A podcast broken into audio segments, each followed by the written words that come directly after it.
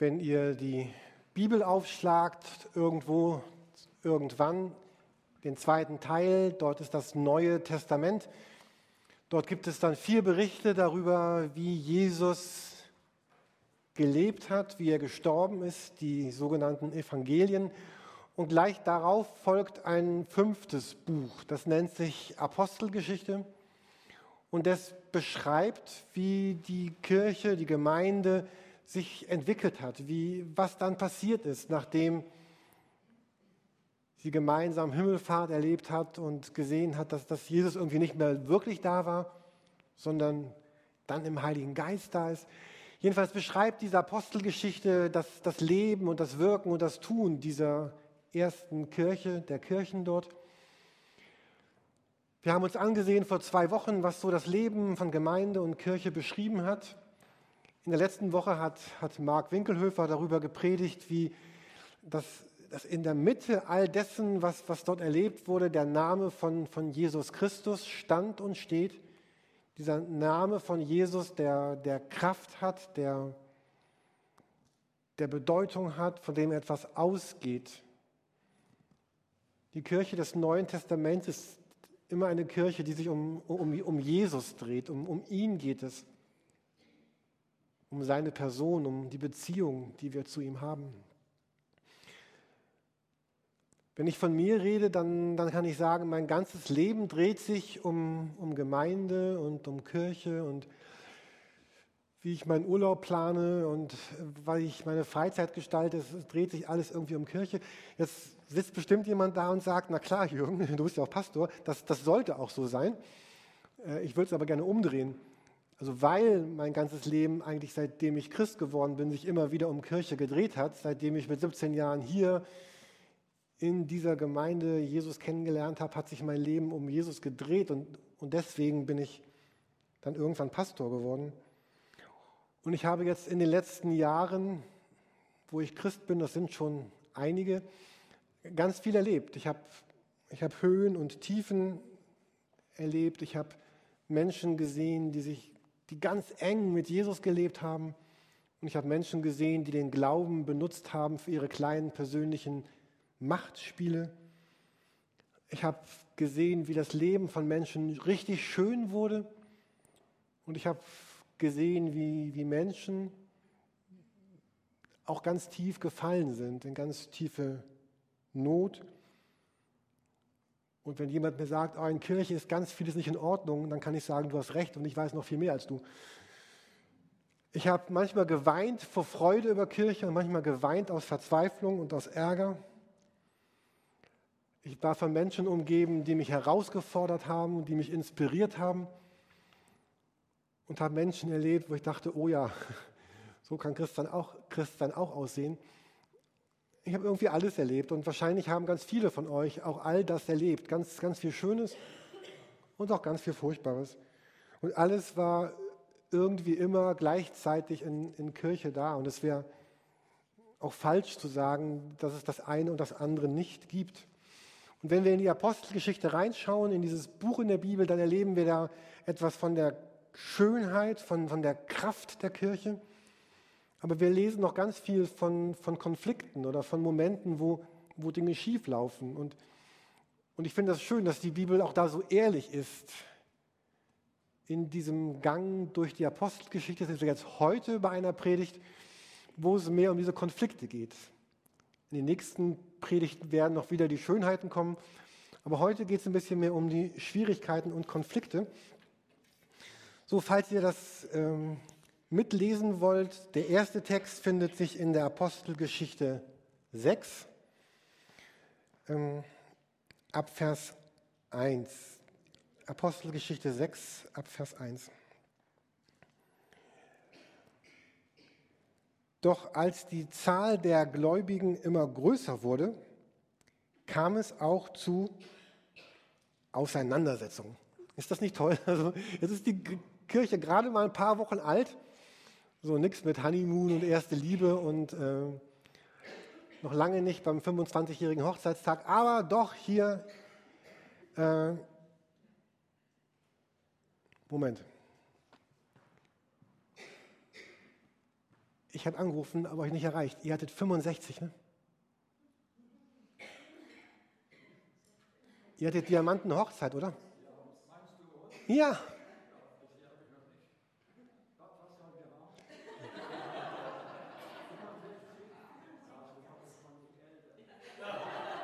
Stimmt doch, oder? 60. Genau, also ihr dürft, genau, ihr dürft gerne klatschen, das ist gut. Also, äh,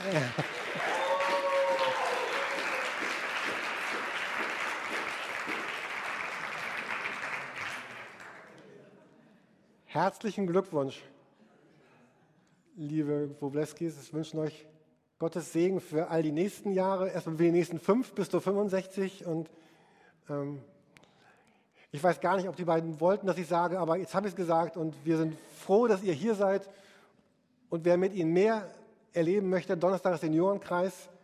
Ihr tragt den durch eure Liebe und euer Engagement mit. Ja, wir laden auch zum Seniorenkreis.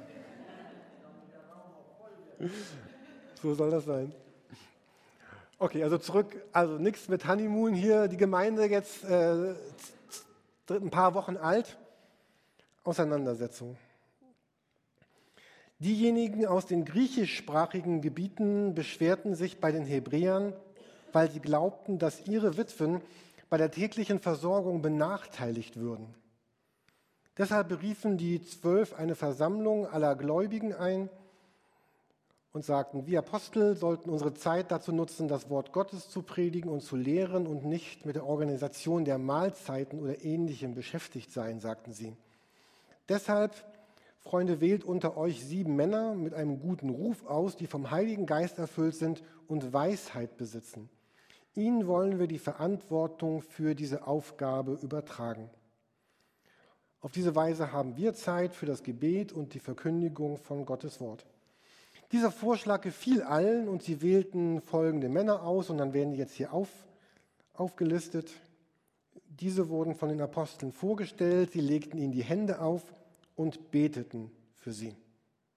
Gottes Botschaft breitete sich immer weiter aus, die Zahl der Gläubigen in Jerusalem nahm weiter zu und auch viele jüdische Priester schlossen sich dem neuen Glauben an. Also das war so ein Moment, wo die Gemeinde ganz jung und ganz frisch ist und schon, schon kamen die ersten Auseinandersetzungen. Wir werden gar nicht gesehen, wir werden übersehen. Und die Gemeinde hat nach einer Lösung gesucht. Es waren Konflikte da, die gleich da waren. Ich finde das aber auch schön zu sehen, dass das Gemeinde von Anfang an eine Kirche war, die, die sich gesorgt hat, die sich gekümmert hat. Also hier ging es ja darum, dass die Witwen, also die Leute, die damals ohne soziale Absicherung dastanden, versorgt wurden, unterstützt wurden.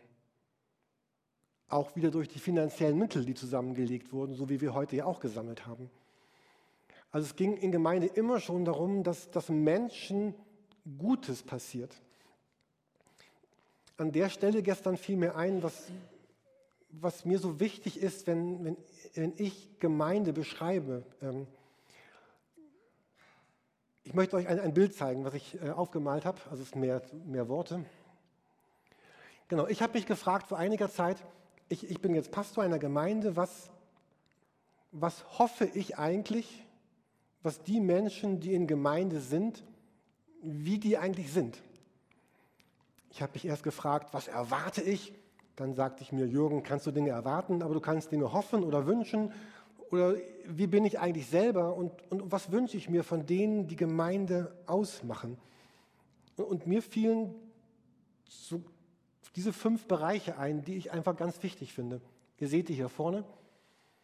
Wenn jemand in Gemeinde ist, dann ist natürlich das Wichtigste, dass diese Person, also ich und Jesus steht dort, eine dass ich eine Beziehung zu Jesus habe, dass ich ihn liebe, dass er mich liebt, dass, dass er mich verändert, dass er mich gestaltet. Und dann hoffe ich, dass die Menschen, das ist das Zweite, die dann in Gemeinde sind, dass sie einander lieben, dass sie sich wertschätzen, dass sie sich achten und ehren, weil sie alle zu dem gleichen Gott gehören, weil sie zu Jesus gehören, dass sie einander lieben, Liebe geben, Wertschätzung geben. Und das Dritte, was mir so wichtig war, dass ich denke, oh, diese Menschen, die dann Gemeinde ausmachen, ich hoffe so sehr, dass, dass sie zusammen beten für Gemeinde, dass sie Gemeinde tragen durch ihr Beten. Ob das nun in Gebetskreisen ist oder in Hauskreisen oder im persönlichen Gebet. Menschen, die Jesus lieben, die einander lieben, die beten. Und natürlich wünsche ich mir, dass diese Menschen auch Gemeinde mit, mitgestalten, dass sie mitentscheiden, wie Gemeinde funktionieren soll, dass sie mitarbeiten, dass sie Dinge tun, dass sie sich engagieren in allen möglichen Gruppen und Kreisen, dass sie einfach mitgestalten und, und dass sie ihre Finanzen geben. Dass wir unsere Finanzen geben. Und, und wenn diese fünf Dinge zusammenkommen, dann, dann ist es eine Gemeinde, die das, das tun kann, was auch hier beschrieben wurde. Dass, da war also ein, ein, ein Murren, also ein, ein Mitgestalten, da war ein, ein, ein Geben in diese Witwen hinein, da war ein Versorgen. Und es, das Herz von, von Gemeinde macht, glaube ich, das aus, dass, dass diese fünf Punkte irgendwie zusammenkommen. Dass da Menschen sind, die Jesus lieben, die, die einander lieben, die beten für diese Gemeinde, die die Gemeinde mitgestalten und die ihre Finanzen geben. Und ich glaube, dass das dann eine Gemeinde wird, die diese Welt verändert und die dieser Welt gut tut, aber die auch jedem Einzelnen gut tut. Jeder Einzelne in Gemeinde tut Gemeinde gut, genauso wie Gemeinde ihm gut tut. Und jetzt hier kam es also zu diesen, diesen ersten Konflikten, diese erste Auseinandersetzung. Und es war Aufgabe der Gemeinde, jetzt einfach Strukturen zu schaffen, irgendwelche Ordnungen zu schaffen, irgendwelche Abläufe zu schaffen. Damals hat man eben dann diese Diakone eingesetzt. Man hat etwas getan, damit das geschehen konnte, was Gott auf dem Herzen hatte. Und irgendwie erleben wir das hier jedes halbe Jahr. Jedes halbe Jahr kommt irgendeine neue Frage und jedes halbe Jahr brauchen wir eine neue Lösung. Wie damals. Dort ging es um die Witwen, dann ging es um die Diakone. Planen, organisieren, organisieren Strukturen ändern. Und manchmal bin ich so, dass mich das richtig nervt. Also ich, ich wünsche mir so einen, einen aufgeräumten Schreibtisch, wer mich kennt. Also äh, irgendwie, dass die Dinge geregelt sind, dass es läuft und dass man nicht jedes halbe Jahr alles neu machen muss. Und doch ist das irgendwie so. Und in diesem Text ging es jetzt darum, dass da dieses Murren da war, da lief es schief, also brauchte man neue Strukturen. Und die Frage ist heute nicht, brauchen wir jetzt auch Diakone, weil die Diakone hatten, sondern was sind die Fragen heute und welche Lösungen brauchen wir? Manchmal treffe ich auf Leute, die sagen, ach Jürgen, das ist doch gar nicht so, so müssen wir so viel planen und organisieren und Strukturen schaffen. Aber es begann schon nach drei Wochen in der Apostelgeschichte. Gemeinde musste immer strukturieren und irgendetwas schaffen. Also auf dem nächsten Bild sehen wir, in Gemeinde ging es immer um strukturelle Lösungen, aber dann kamen auch ganz schnell theologische Konflikte, also geistliche Konflikte. Wenn man ein bisschen weiter liest, Apostelgeschichte 11, ähm, da lesen wir dann Folgendes. Apostelgeschichte 11 ab Vers 1. Es dauerte nicht lange, bis die Apostel und die anderen Gläubigen in Judäa hörten, dass Nichtjuden das Wort Gottes angenommen hatten. Als Petrus wieder nach Jerusalem kam, kritisierten ihn dafür einige der jüdischen Gläubigen. Also Petrus kommt zurück in seine Gemeinde und die Leute kritisieren ihn. Was war denn so dramatisches geschehen, was so den die Gemüter der Christen erregte, das lesen wir in Vers 3. Da sagen sie, du hast das Haus von Nichtjuden betreten und mit ihnen gegessen, warfen sie ihm vor. Und da berichtete Petrus ihnen genau, was geschehen war. Was war geschehen? Wenn ihr das nachlesen müsst, vielleicht zu Hause, Apostelgeschichte 10 und 11, dort gibt es eine, eine sehr anrührende Geschichte von einem einem jüdischen, äh, einem nicht-jüdischen Hauptmann, einem römischen Soldaten, einem Soldaten der Besatzungsmacht, dieser Hauptmann Cornelius, der sehr intensiv mit Gott lebte und das jetzt will Gott Petrus zu ihm schicken und Gott braucht ein ganzes Kapitel in der Bibel, um den Petrus zu überzeugen, da wirklich hinzugehen. Und dann, und dann geht der Petrus dahin und dann ist dieser Cornelius so begeistert, dass er Christ wird, dass er sich taufen lässt, dass er beginnt, Jesus anzubeten und dann verbringen die da eine wunderbare Zeit in seinem Haus. Und was Petrus da tut, das war absolut verboten in der damaligen Zeit. Das war unerhört. Ein, ein Jude wie, wie Petrus hatte, hatte nichts zu suchen in dem Haus eines, eines römischen Soldaten. Das war verpönt, das war, das war unerhört, das, das macht man nicht, das tut man nicht. Das war ein, ein Bruch des, des, des Glaubens, ein Bruch der Tradition. Und bisher in der ganzen Apostelgeschichte war das so, dass nur Juden waren Christen geworden. Überwiegend jedenfalls. Und jetzt, jetzt beginnt hier etwas Neues, dass Leute wie wir, also die, die nicht von Geburt aus Juden sind, plötzlich Christen werden dürfen. Und Petrus kommt zurück in seine Gemeinde und die schreien auf. Das ist unerhört, Petrus, was du dort tust. Das, das geht nicht.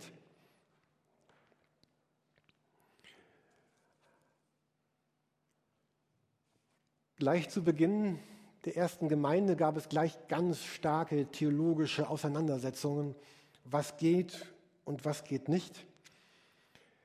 Jetzt geht das dann hier ein bisschen gut aus. Erst einmal in Kapitel 17 liest man dann, wenn Gott dieselbe Gabe geschenkt hat wie uns, als wir zum Glauben an den Herrn Jesus gekommen sind, wer war ich, dass ich Gott daran hätte hindern können? Als die anderen das hörten, beruhigten sich und fingen an, Gott zu loben. Sie sagten, also schenkt Gott allen Menschen die Möglichkeit zur Umkehr, damit sie mit ihm leben können. Das war ganz neu für die damals. Und wenn man dann weiterliest in der Apostelgeschichte, Kapitel 15, gibt es wieder ein ganzes Kapitel lang Diskussionen darum, was denn nun mit diesen Leuten ist, die keine Juden sind und sich und plötzlich Christen werden wollen. Gemeinde war und ist immer wieder herausgefordert, zu theologischen Fragen eine Position zu beziehen, Strukturen zu schaffen und theologische Fragen zu beantworten. Und es ist bis heute so. Und, und es geht nicht darum, dass wir neue Dinge über Gott erfahren oder herausfinden sollten, sondern dass wir uns bis heute fragen, das, was Gott da getan hat, was Gott da gesagt hat, wie Gott sich gezeigt hat, was, was heißt das heute für uns? Wie lebt man damit? Und wenn ihr die Kirchengeschichte euch anguckt, die letzten 2000 Jahre, dann liest man da ganz dramatische und, und tragische Momente, wo sich wo sich Kirchen gespaltet haben, wo es militante Kriege gab zwischen Kirchen und Glaubensrichtungen des christlichen Glaubens, die darum gestritten haben, was dieses oder jenes theologisch bedeutet. Und auch heute können wir Bücher lesen und das eine Buch begründet, warum es so und so ist und warum das ganz deutlich aus Gottes Wort folgt. Und da gibt es andere Bücher, die dann wieder auf dieses Buch Bezug nehmen und die erklären, warum das, was das andere Buch sagt, auf jeden Fall nicht richtig ist und auf jeden Fall nicht stimmt. Und man weiß gar nicht mehr.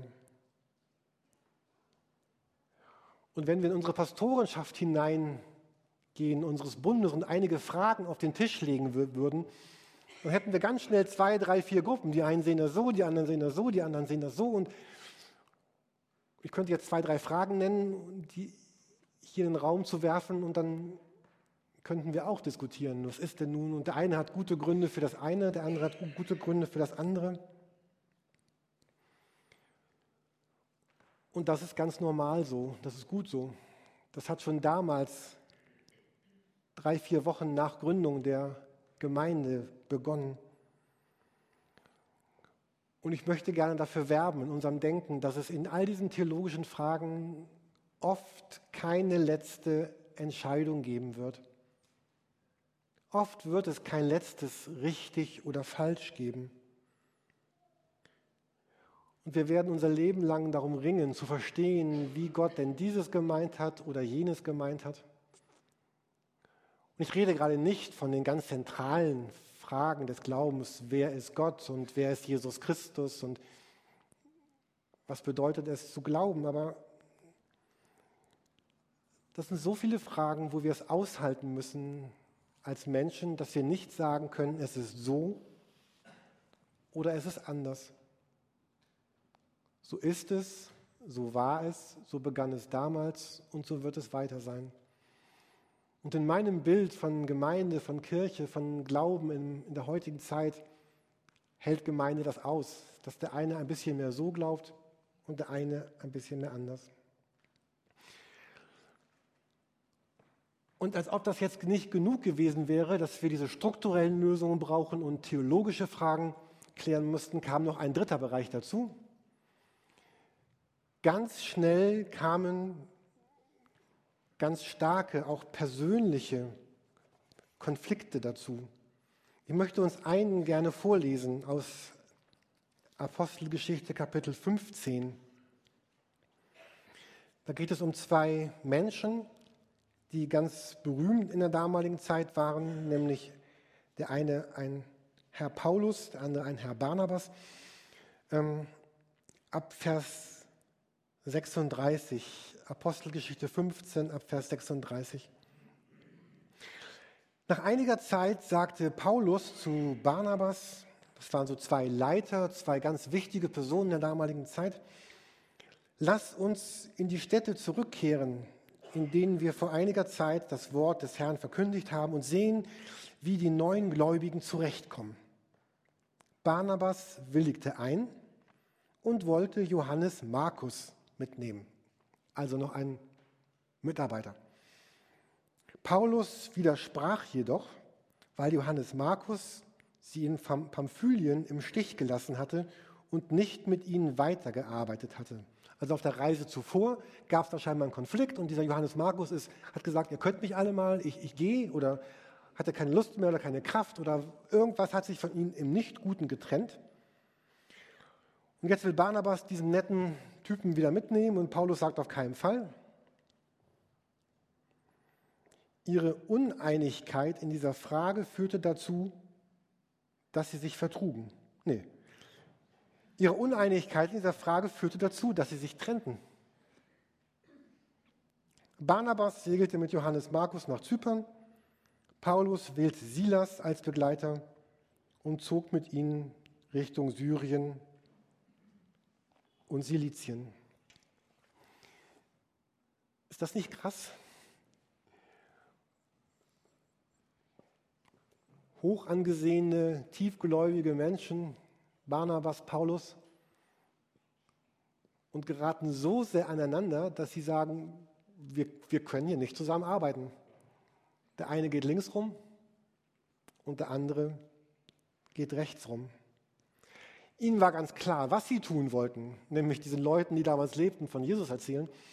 Aber wie und wo und mit wem, das klappte nicht. Ist das nicht schön, dass das heute anders ist?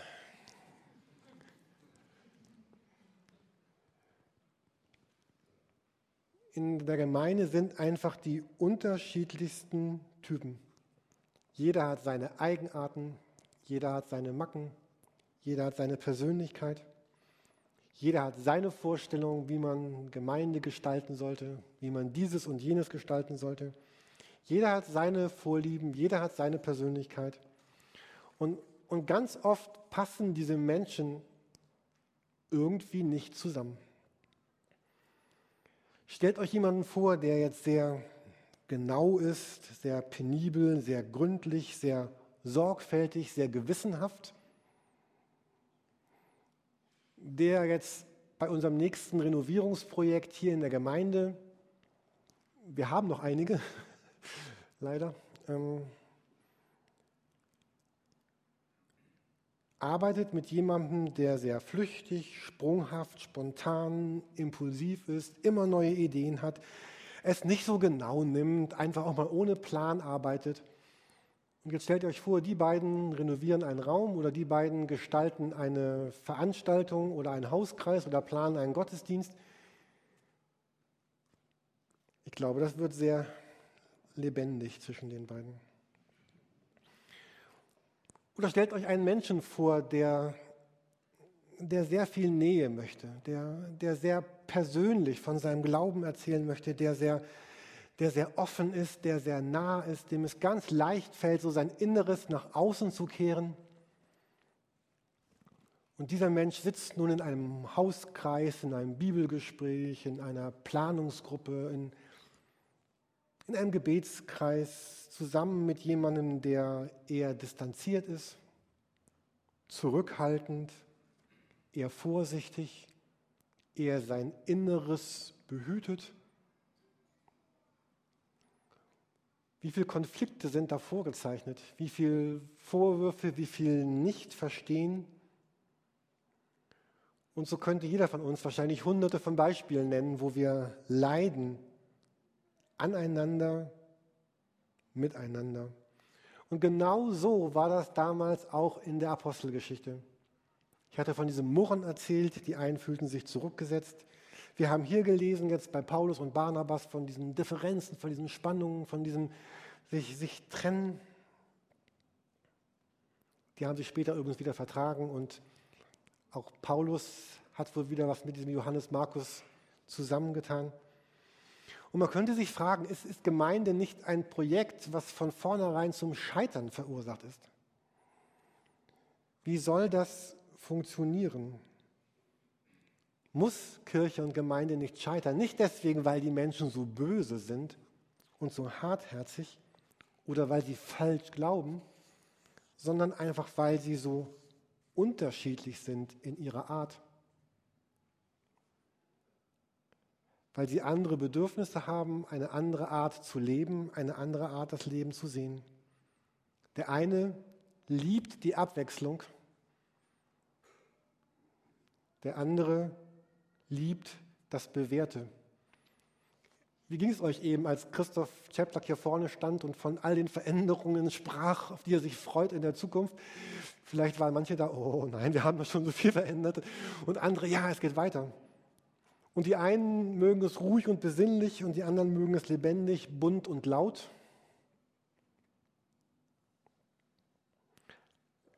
Aber Jesus wusste doch all das, bevor er uns zusammengeworfen hat in diesem großen Topf von Gemeinde. Er wusste das, bevor er dich ausgesucht hat, damit du Christ werden kannst. Er wusste das, bevor du dich entschieden hast, Christ zu werden.